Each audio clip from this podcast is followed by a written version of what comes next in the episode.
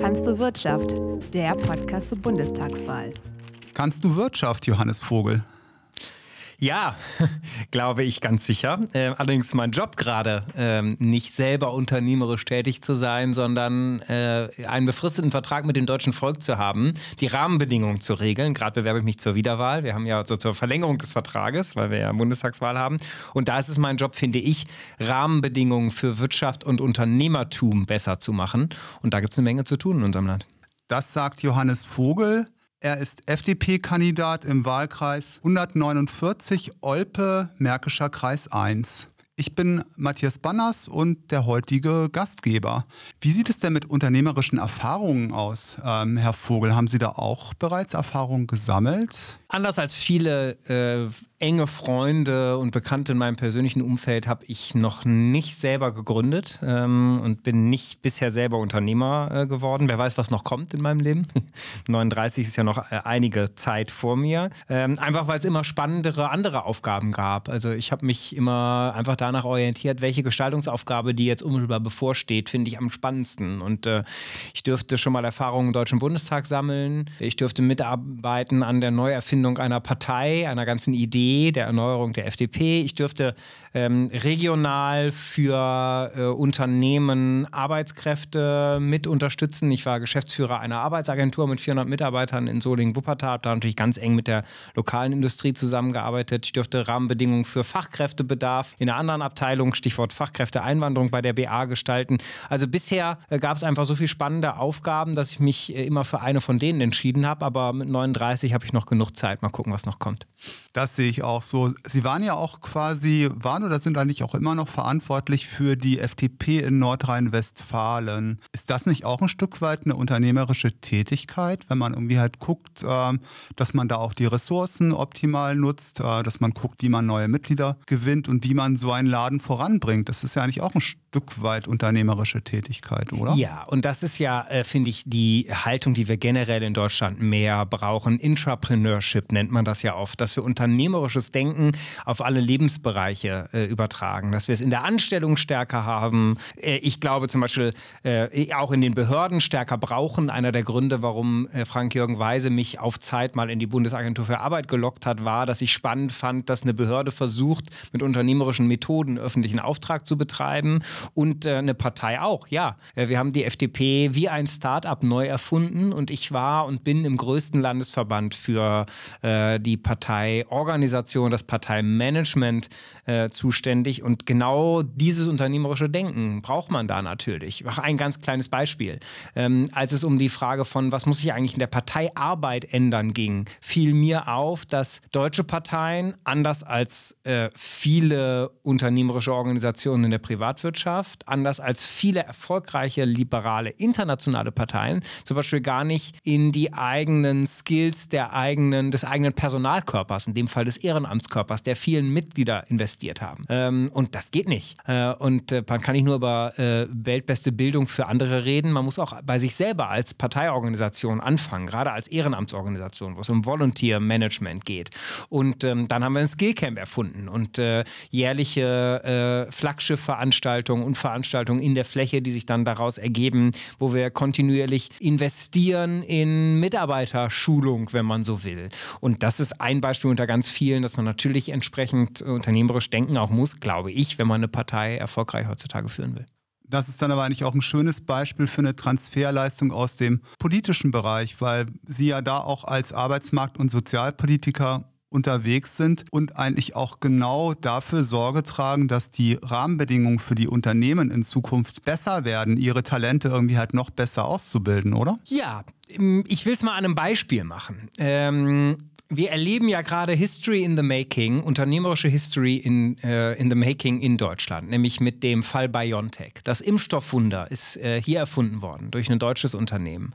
Und äh, das gibt uns nicht nur die Hoffnung, äh, diese Pandemie früher oder später zu überwinden, sondern zum Beispiel auch vielleicht Malaria oder Menschheitsgeißeln wie Krebs einst zu besiegen. Also mit der mRNA-Technik haben wir vielleicht wirklich historisches Neuland in der Medizin betreten. Und vielleicht wird Deutschland hier auch wieder prägendes Land Land, dass viele Ideen und Unternehmen von hier kommen. In dem Fall BioNTech ist ja ganz viel drin Ginge es nach der extremen Rechten, hätte es äh, Özlem Türeci und Ur Şahin als deutsche Unternehmer und Kinder türkischer Einwanderer in Deutschland nie geben dürfen. Sagt was aus über die Bedeutung von kreativem Input durch Einwanderung, Fachkräfte auch von morgen. Ähm, das Beispiel von den beiden zeigt gleichzeitig, welchen fundamentalen Unterschied ein einzelnes Talent machen kann. In viele andere Beispiele weltweit sind dafür auch Legion, von Elon Musk bis, äh, äh bis äh, ähm, äh, Apple oder Bill Gates. Ähm, wir verschenken in Deutschland aber Talente, ähm, weil wir ein Bildungssystem haben, was nicht äh, ausreichend unabhängig von der Herkunft fördert, weil wir das Thema äh, Weiterbildung, Fachkräftebedarf, äh, Rahmenbedingungen verbessern müssen für die Unternehmen. Da ist ganz viel drin.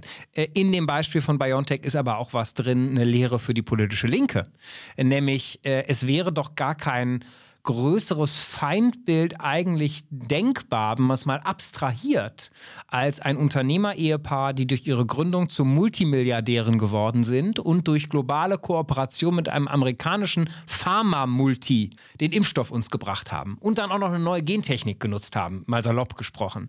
Also das war ja sonst Bullshit-Bingo, ne? bei so manchem Parteitag der Linkspartei und ehrlich gesagt auch bei manchen Teilen von der, der aus dem äh, Mitte-Links-Spektrum im Deutschen Bundestag. Ähm, äh, Multimilliardäre, äh, Pharma-Multi, Globalisierung, Freihandel. So, und das zeigt ja, dass diese Mischung aus gesellschaftlicher und wirtschaftlicher Freiheit, glaube ich, Rahmenbedingungen für Innovation durch Unternehmertum äh, fördern. Und das ist sehr nah bei meinen liberalen Grundüberzeugungen. Nun gibt es ja in Ihrem Wahlkreis, in Olpe-Märkischer Kreis 1, bestimmt auch innovative Unternehmen. Aber vielleicht äh, stellen Sie mal ganz kurz Ihren, Ihren Wahlkreis vor, insbesondere im Hinblick auf die Wirtschaftsstruktur? Ja, mein Wahlkreis äh, Olpe-Märkischer Kreis 1, Wahlkreis 149, ist mitten im Sauerland. Das Sauerland ist das Herz von Südwestfalen und Südwestfalen ist eine der stärksten Industrieregionen unseres Landes. Ähm, es ist sogar die äh, stärkste Industrieregion nördlich äh, der Schwäbischen Alb und des Schwarzwaldes. Andere Regionen sind noch so ein bisschen besser, sich darin zu vermarkten. Baden-Württemberg, Ländle ist dafür bekannt. Ostwestfalen, Münsterland ist da auch sehr stark. Das ist so der westfälische ländliche Industriegürtel in, in NRW. Und ähm, Experten die, wie die, die hier zuhören, wissen das. Aber manchmal muss ich anderen das immer nochmal erklären, dass es ja die Besonderheit der deutschen Wirtschaftsstruktur ist, dass wir sehr oft hochinnovative, äh, mittelständische Unternehmen, die oft in einer sehr speziellen Nische durch inkrementelle Innovation Weltmarktführer geworden sind, die bei uns oft im ländlichen Raum äh, sitzen mit ihrem Unternehmenssitz, wo das Unternehmen herkommt, oft heute dann aber auch Werke auf der ganzen Welt haben, äh, in Asien, in Südamerika, auf anderen Kontinenten stehen, jedenfalls in die ganze Welt exportieren. Und eine dieser Regionen ist mein Wahlkreis. Ähm, das heißt, wir haben noch eine extrem hohe ähm, Industriebeschäftigtenquote, zum Beispiel im Vergleich zum Dienstleistungssektor. Und das ist natürlich ein Stück weit das, was Deutschland auch stark macht, äh, was eine Stärke unserer, äh, unserer Volkswirtschaft ist. Und diese Rahmenbedingungen erlebe ich ähm, jeden Tag in meinem Wahlkreis. Und so ein schöner Ausgleich, weil ich dort mein Standbein habe, auch nicht äh, weit davon gebürtig herkomme, 30 Kilometer weiter westlich. Das heißt, ich kenne die Gegend, ich kenne äh, äh, die Menschen und, und diese Wirtschaftsstruktur gut schon seit meiner Geburt und gleichzeitig natürlich Teil meines Lebens, das Teil meines Jobs hier in Berlin stattfinden. Mein zweiter Wohnsitz, wo ich äh, mit meiner Frau zusammen äh, wohne und wo ich äh, einen Freundeskreis habe, der sehr stark so urbane Start-up-Wirtschaft lebt, wenn sie unternehmerisch tätig sind. Und meine feste Überzeugung ist, wenn wir beide Teile kombinieren, wenn wir für beide die Rahmenbedingungen besser machen, was hätten wir als Land für Möglichkeiten? The best is yet to come. Das könnte eigentlich fast schon eine Antwort auf meine nächste Frage sein, weil ich finde es irgendwie halt sehr interessant, dass sie den, äh, den Zirkelschluss gezogen haben von BioNTech, äh, dem wirklich innovativen Unternehmen par excellence zurzeit aus Deutschland, zu den innovativen Unternehmen in ihrem Wahlkreis. Letztendlich, das hat doch die nächste Bundesregierung in der Hand, äh, die Rahmenbedingungen eigentlich genau für diese Unternehmen nochmal so ein bisschen nachzuschärfen und zu verbessern. Was ähm, muss da konkret getan werden? Also ich, ja, da gibt es nicht den einen Hebel, weil wir auf breiter Front so viel zu tun haben. Ich fange mal, äh, fang mal an. Erstens, verstehen, was diese Unternehmen ausmacht. Und deswegen zum Beispiel so ähm, Unsinn lassen wie Steuererhöhungspläne, gar Substanzbesteuerung mit der Vermögensteuer, die sich auch im Wahlprogramm von Grünen und SPD beispielsweise findet. Ähm, weil da wird in der öffentlichen Debatte gezielt auf so ein Bild von reichen Privatpersonen, ich sag mal salopp die Geissens. Ähm, aber es verkennt, dass mit Blick auf die Personengesellschaften, Familienunternehmen, die wir haben in Deutschland, eben auch Unternehmen äh, damit belastet würden. Und das wäre ganz fatal. Im Gegenteil, wir müssen äh, die steuerliche ähm, äh, Belastungsquote, ähm, die im internationalen Vergleich für unsere Unternehmen hoch ist, müssen wir äh, reduzieren. Das ist, was wir uns vorstellen. Zweitens, Entlastung ähm, auch im weiteren Sinne. Einmal von Bürokratie, ähm, äh, mindestens nicht noch oben drauf packen und zweitens auch von Rahmenbedingungen, die innovationsschädlich sind. Also genauso wie wir zum Beispiel ähm, äh, Investitionen, Abschreibungen von Investitionen in Innovationen in Unternehmen leichter machen sollten, sollen wir es ihnen nicht schwerer machen, Fachkräfte zu finden. Also ich habe mich sehr gewundert, dass zum Beispiel äh, Hubertus Heil als Arbeitsminister äh, jetzt äh, ernsthaft vorgeschlagen hat, ähm, dass wir zum Beispiel die Hürden für den Einstieg im Arbeitsmarkt äh, und damit auch für die Einstellung von Unternehmen noch schwieriger machen. Das halte ich für ganz fatal, wenn wir aus einer schweren Wirtschaftskrise kommen und uns die Frage stellen, wie wir Wachstum organisieren wollen. Genauso wie es übrigens ähm, äh, entscheidend sein wird, ob wir unser Rentensystem stabilisiert bekommen. Die nächste Legislaturperiode ist die letzte, bevor die geburtenstarken Jahrgänge dann wirklich in Rente gehen, die sogenannten Babyboomer, ob das Ziel von Sozialabgaben 40 Prozent und überhaupt stabile Staatsfinanzen dauerhaft zu halten sein wird. Da ist mir in den letzten Jahren zu kurzfristig gedacht. In meinem Wahlkreis plakatiere ich Politik, die in Jahrzehnten denkt, weil das die Haltung ist, die wir, glaube ich, stärker brauchen. Beides zeigt übrigens etwas, was meine feste Überzeugung ist, dass nämlich Wirtschaftspolitik die ordnungspolitischen Schlachten der sozialen Marktwirtschaft sehr stark in der Sozialpolitik in unserem Land geschlagen werden. Es ist auch kein Zufall, dass die letzte große politische Reform eine sozialpolitische Reform war, die dann wirtschaftlichen, ähm, äh, wirtschaftlichen äh, Aufschwung ausgelöst hat. Das wäre sozusagen Schlimmeres verhindern und entlasten, wäre die Überschrift 1. Die Überschrift 2 ist, dass wir, glaube ich, uns mh, im großen Stil um Talente, innovative Fachkräfte kümmern müssen. Der Überzeugung bin ich als Liberaler ohnehin, weil das für mich eine Frage der Gerechtigkeit in unserer Gesellschaft ist. Hat wirklich jede und jeder die faire Chance, den eigenen Traum zu leben. Aber äh, Talents, Technology und Tolerance ist eben auch das, was heute die Bedingungen für Innovation und Wachstum sind, wie Richard Florida mal gesagt hat. Und deswegen ähm, Bildungssystem, äh, Bildungschancen stärker unabhängig von der Herkunft machen. Das Thema zweites Bildungssystem für das ganze Leben angehen. Durch die Umwälzungen, ähm, zum Beispiel durch Digitalisierung, geht uns zwar nicht die Arbeit aus, aber der Weiterqualifikation, Umqualifikation, Upskilling Bedarf nimmt natürlich enorm zu. Wir haben kein Bildungssystem dafür. Das äh, Wort ausgelernt ist in der deutschen Sprache sehr mächtig, nach Ausbildung oder Studium. Und zwei Drittel der Beschäftigten nehmen in ihrem Erwerbsleben nicht an Weiterbildung teil. Das kann so nicht bleiben. Und da hat auch die Politik eine Aufgabe. Wenn Sie, wollen, vertiefen wir das. Das Thema Fachkräfte hat aber auch noch eine Dimension äh, mit Blick auf Einwanderung bin fest davon überzeugt, in, einem, in einer alternden Gesellschaft von dem Ausmaß, wie es auf uns zukommt, müssen wir besser werden im globalen Wettbewerb um Talente. Kanada, Neuseeland machen uns mit ihren Einwanderungssystemen vor, wie man das macht. Und der letzte Punkt ist eine Modernisierungsaufgabe im Rahmen der Digitalisierung. Erstens natürlich schnelles Netz, vernünftiger digitaler Staat, im, bei Behördenkontakt, gerade auch für Unternehmerinnen und Unternehmer, aber zum Beispiel auch Rahmenbedingungen für mobiles Arbeiten. Heutzutage, wenn Menschen das tun, was in der Corona Corona-Krise selbstverständlich geworden ist, nämlich flexibel und mobil zu arbeiten, verstoßen sie jeden Tag alleine gegen das Arbeitszeitgesetz, weil die Politik es nicht geschafft hat, die Regeln zu modernisieren. Und das wäre äh, der letzte Teil, wo ich eine Modernisierungsaufgabe sehen würde. Ich weiß, die Agenda ist groß, ähm, aber es ist eben auch ähm, viel zu tun. Deswegen plakatieren wir als FDP übrigens auch, nie gab es mehr zu tun. Davon bin ich schon überzeugt. Und ähm, ich würde das schon Agenda auch nennen. Wieder in Jahrzehnten denken und sich die Frage stellen, welche großen Hebel müssen wir jetzt an Rahmenbedingungen ziehen. Da haben wir über Dekarbonisierung noch gar nicht geredet. Ähm, machen wir wahrscheinlich eh gleich noch, äh, zu Recht, ähm, um dafür zu sorgen, dass es auch 2030, 2040, 2050 unser Sozialsystem stabil ist, die Rahmenbedingungen für Innovation und Unternehmertum stimmen. Äh, da haben wir nächste Legislaturperiode eine Menge zu tun, aber auch eine Riesenchance. Bei einem Punkt würde ich doch gerne nochmal nachhaken. Ähm, ja. Was ich nämlich eigentlich immer faszinierend finde, ist dieser ganze Bereich Aufstiegsmobilität. Ähm, letztendlich, ich beobachte es irgendwie halt auch ganz oft, dass irgendwie halt doch irgendwie halt sehr viele Menschen so auf der beruflichen Stufe hängen bleiben, auf der sie irgendwie halt eingestiegen sind. Was sind denn irgendwie halt mögliche Trigger für, ähm, für mehr Aufstiegsmobilität? Weil letztendlich, damit könnten wir natürlich auch ein, ein Stück weit unser Fachkräfteproblem besser in den Griff bekommen? Ja, also äh, eine Einschränkung vor der Klammer, ähm, die schiere Quantität mit Blick auf Fachkräftebedarf wird mit inländischen Potenzialen alleine nicht zu heben sein, wenn man das mal so technisch ausdrücken will, wie die Arbeitsmarktforscher das tun. Deswegen auch über das Thema qualifizierte Einwanderung reden. Aber das gesagt, ich glaube, es könnte fast kein, nee, es gibt eigentlich fast kein wichtigeres Thema. Für mich auch persönlich ehrlich gesagt kein größeres Herzensthema als etwas, was man zusammenfassen kann unter Erneuerung des Aufstiegsversprechens. Ich will, niemandem seinen Lebenstraum vorschreiben. Äh, jeder soll selber entscheiden, wie er glücklich wird. Aber dass diese Lebensträume nicht vorgegeben werden durch Rahmenbedingungen und vor allem Bedingungen, die man reingeboren wird, ähm, das finde ich ist schon eine konstitutive Frage für eine Gesellschaft, die um die Freiheit herum organisiert ist und sein sollte. Und das ist Wesen unserer Verfassungsordnung und natürlich auch was, was mich als Liberaler umtreibt. Und gleichzeitig ist es eben auch eine Frage von ähm, von Lost Einsteins, wie ein amerikanischer Aufstiegsforscher das mal genannt hat, wenn eine Gesellschaft ihre Talente nicht ausreichend fördert, wenn sie nicht jedem und jeder die Chance gibt, den eigenen äh, Traum zu leben, unabhängig von Herkunft und, und Rahmenbedingungen. Und ähm, da geht es ums Thema äh, Chancengerechtigkeit im Bildungssystem.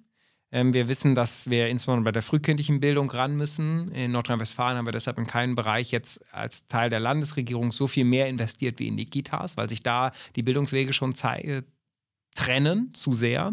Ich finde faszinierend eine Idee, die wir in NRW entwickelt haben und gerne bundesweit ausrollen wollen, weil der Bund ja auch eine größere Rolle in der Bildungspolitik spielen muss. Das spüren wir doch alle, glaube ich. Nämlich ähm, nicht einfach mit der Gießkanne mehr Geld ins Schulsystem zu packen, sondern ähm, Talentschulen ist unser, unsere Idee, unser Wort dafür das heißt, die best ausgestatteten Schulen, besser ausgestattet als der Durchschnitt, gerade in die Stadtteile mit den größten sozialen Herausforderungen zu packen, so als Leuchttürme für Chancengerechtigkeit. Ich glaube, so kann auch so ein Turnaround im Bildungssystem entstehen.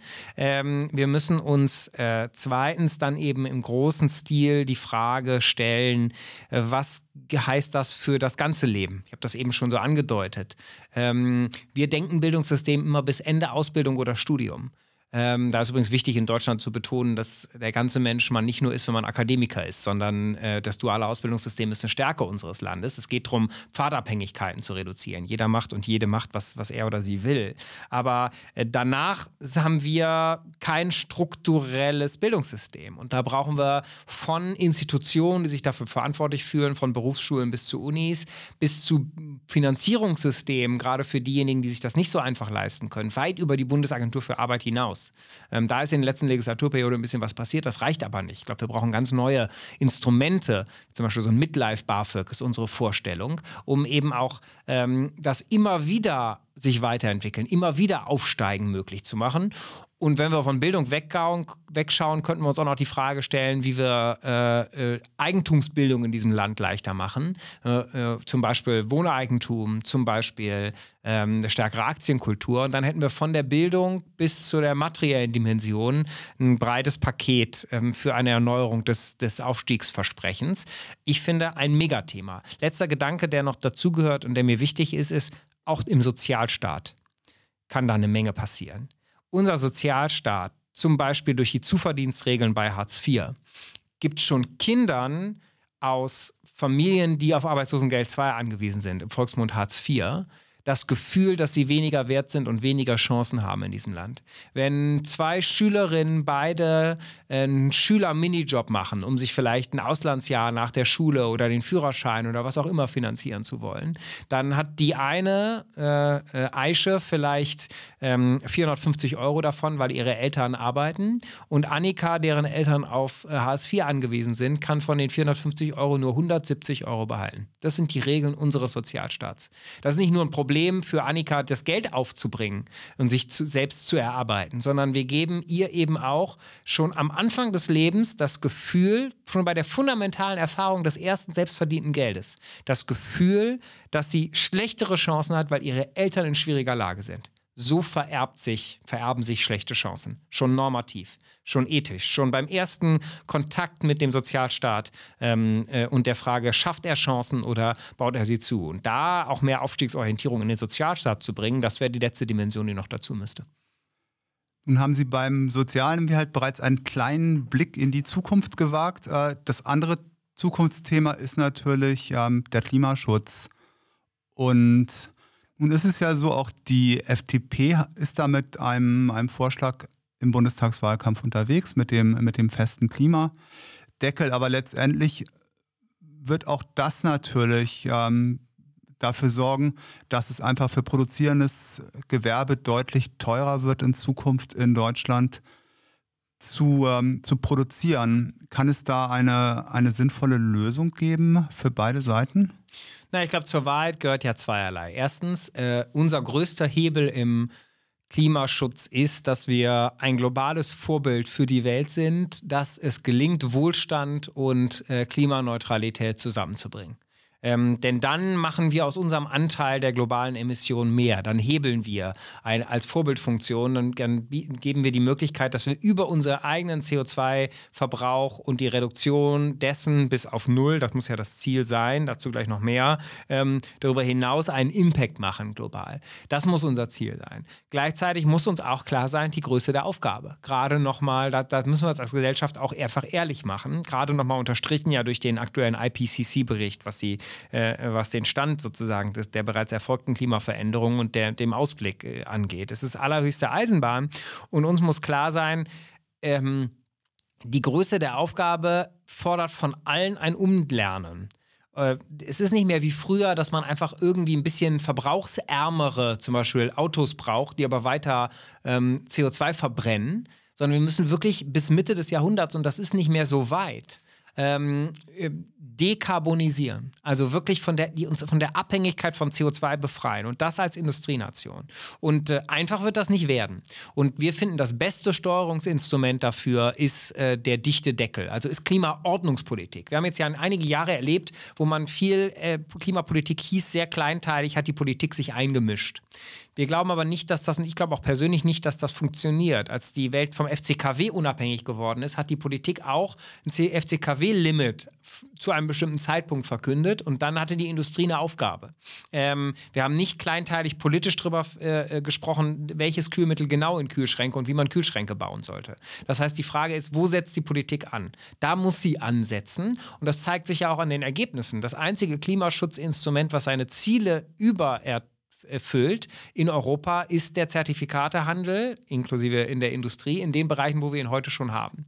Ähm, wir haben ihn aber nicht in allen Bereichen. Deshalb ist unsere Vorstellung, dieses Instrument auf alle Bereiche zu übertragen. Und es muss in allen Bereichen auf Null gehen. Richtig ist, CO2 bekommt dadurch einen Preis.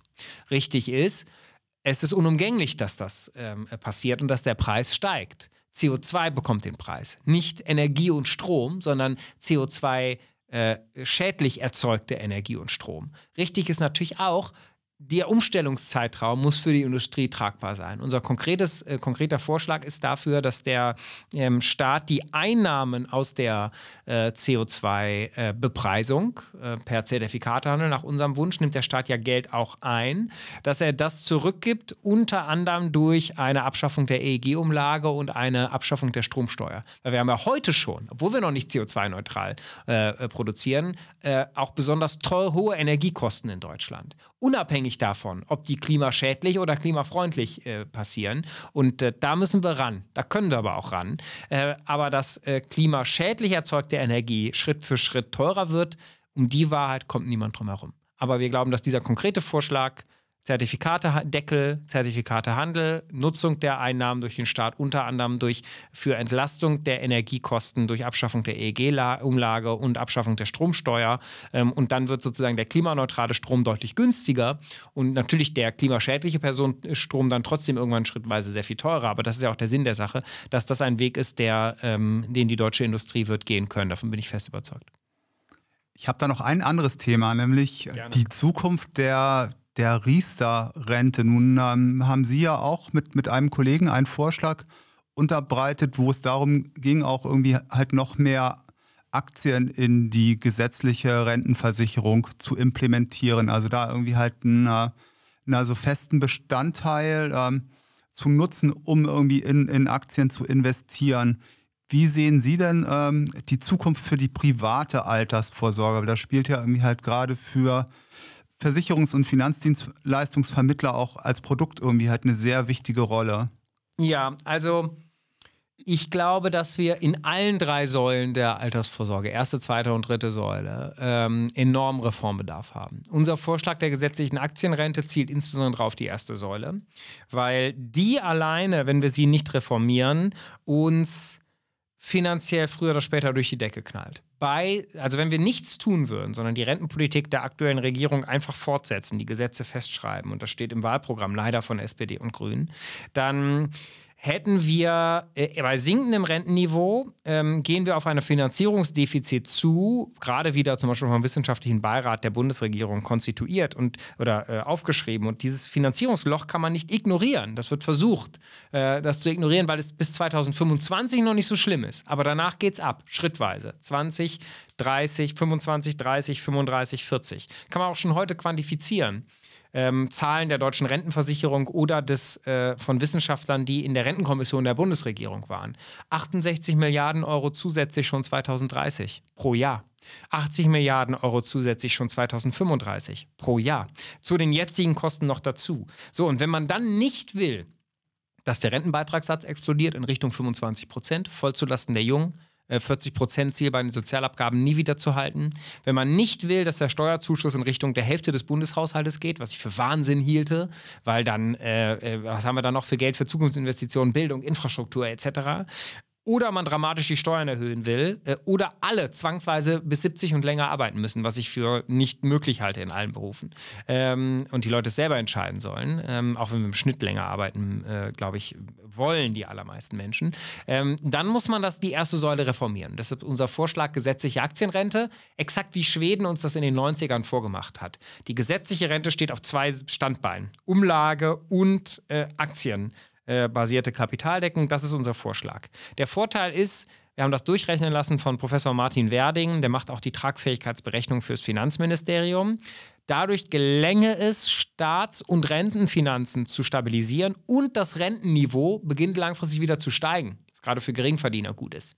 Das gesagt, bin ich der festen Überzeugung, auch wenn das Rentenniveau langfristig wieder steigt in der ersten Säule, wird die erste Säule nie die Lebensstandardsicherung hinkriegen. Wir werden starke betriebliche und private Altersvorsorge auch künftig brauchen. Wir müssen Altersvorsorge überhaupt als Baukasten denken.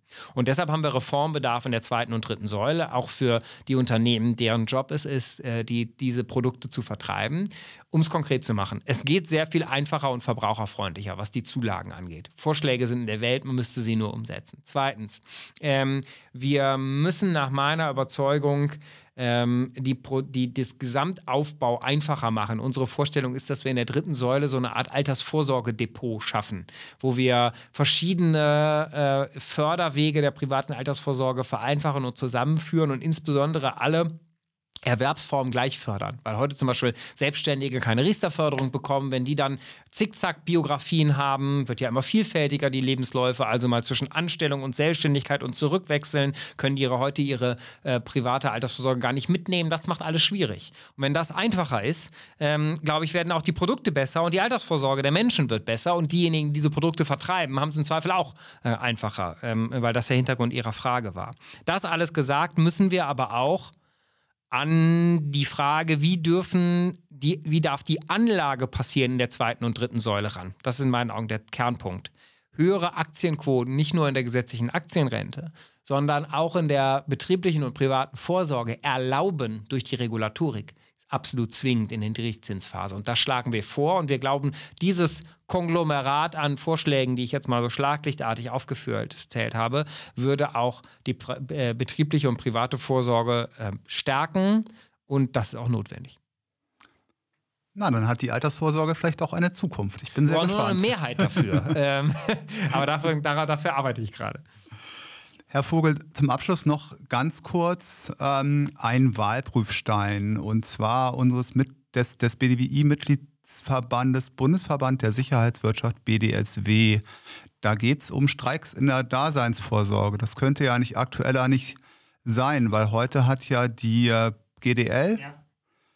die Gewerkschaft der Lokomotivführer, auch weitere Streiks angekündigt. Nun stellt sich da natürlich mir halt wirklich immer die Frage, es, es ist eine Sache, wenn ich, wenn ich als Gewerkschaft gegen ein Unternehmen streike, es ist aber vielleicht dann doch irgendwie halt nochmal irgendwie halt eine andere Geschichte, wenn ich dann halt nicht nur gegen dieses Unternehmen streike, sondern quasi eigentlich auch ein Stück weit irgendwie halt gegen die Gesellschaft streike. Brauchen wir da in Zukunft ähm, Regulierung? Brauchen wir da irgendwie halt bessere Regeln oder nicht? Also ich sage Ihnen meinen ehrlichen Blick drauf und vielleicht gehört dazu, dass ähm, äh, vielleicht sind wir an vielen sonstigen Stellen einig. Mein Eindruck ist das, dass äh, mittelständische Wirtschaft und FDP an vielen Stellen gleich denken. Wenn wir hier einen Wahlprüfstein vielleicht nicht auf grün stellen können, dann muss ich damit leben. Sie erwarten von Politik Ehrlichkeit und ich finde, Politiker müssen immer ehrlich sagen, wie sie auf ein Thema blicken. Ich glaube, das ist nicht so einfach. Ähm, Erste äh, Aussage, Streikrecht ist in Deutschland bisher kaum äh, gesetzgeberisch geregelt. Es ist nahezu komplett Richterrecht ähm, gemacht. Ich wäre nicht äh, grundsätzlich dagegen, dass wir das gesetzgeberisch mal anpacken, aber eines ist klar, ähm, die Verfassung gibt uns eine Menge vor und das ist gut. Ich bin Verfassungspatriot, Bürgerrechtler, ich verteidige zum Beispiel die Konstitutivität des Eigentumsrechts gegen Angriffe von links, aber ich, diese Verfassung beschreibt auch Koalitionsfreiheit. Negative Koalitionsfreiheit, aber eben auch positive Koalitionsfreiheit. Das heißt, das Recht, sich zu Gewerkschaften zusammenzuschließen und zu streiken. Und ich stelle es mir extrem schwierig vor und bei ehrlicher Antwort wahrscheinlich unmöglich, verfassungskonform richterfest, also Karlsruhe fest, abzugrenzen setzen, in welchen Bereichen sozusagen die, äh, die, was Daseinsvorsorge ist, genau in der Definition und wo das so zentral ist, dass ähm, das dann das verfassungsrechtlich geschützte Koalitionsfreiheitsrecht einschränken kann. Das stelle ich mir extrem schwierig vor. Und deshalb die ehrliche Antwort, ich glaube, wir alle wollen nicht äh, zu viel Streiks. Wir all, uns allen nervt manche industriepolitische Langsamkeit unseres Landes. Es gab ja angeblich eine Lösung mit dem äh, Tarifeinheitgesetz. Da haben wir uns schon aus verfassungsrechtlicher Perspektive als Liberale nicht leicht mitgetan, aber das ist jetzt Konsens in Deutschland. Das hat, glaube ich, vieles gelöst. Wir haben in den letzten Jahren ja keine Streikexplosion bei großen Unternehmen gesehen, vielleicht mit Ausnahme der Bahn. Ansonsten ist es bei ehrlicher Antwort sehr, sehr schwierig, diese Abgrenzung von sozusagen nicht bestreikbaren Bereichen vorzunehmen. Für jede andere Debatte sind wir offen, aber den Weg finde ich verfassungsrechtlich, um es einfach offen und ehrlich zu sagen, sehr, sehr schwierig. Andere Felder, wo man sich über industriepolitische Langsamkeit in diesem Land aufregt, Genehmigungsverfahren für große Industrieprojekte. Warum können wir nicht immer so schnell sein wie Tesla in Brandenburg? Ähm, äh, da habe ich als Liberaler sehr viel mehr, sehe ich sehr viel mehr Möglichkeiten, dass wir gesetzgeberisch äh, vorankommen. Bei dem anderen ist ein Stück weit die Verfassung, macht die Räume eng, so will ich es mal sagen. Na gut, aber etwas Dissens, das wirkt ja auch für ein gutes Gespräch. Es war mir ein großes Vergnügen. Ähm, Herr Vogel und liebe Zuhörerinnen und Zuhörer, ich hoffe, das war es für euch auch. Falls euch dieser Podcast gefallen hat, dann freuen wir uns natürlich auf Bewertungen, ähm, gerne auf allen üblichen Plattformen, auf denen dieser Podcast erscheint. Und ihr könnt uns natürlich auch gerne abonnieren. Ich sage einfach mal Tschüss. Danke für die Einladung. Bis bald. Kannst du Wirtschaft, der Podcast zur Bundestagswahl.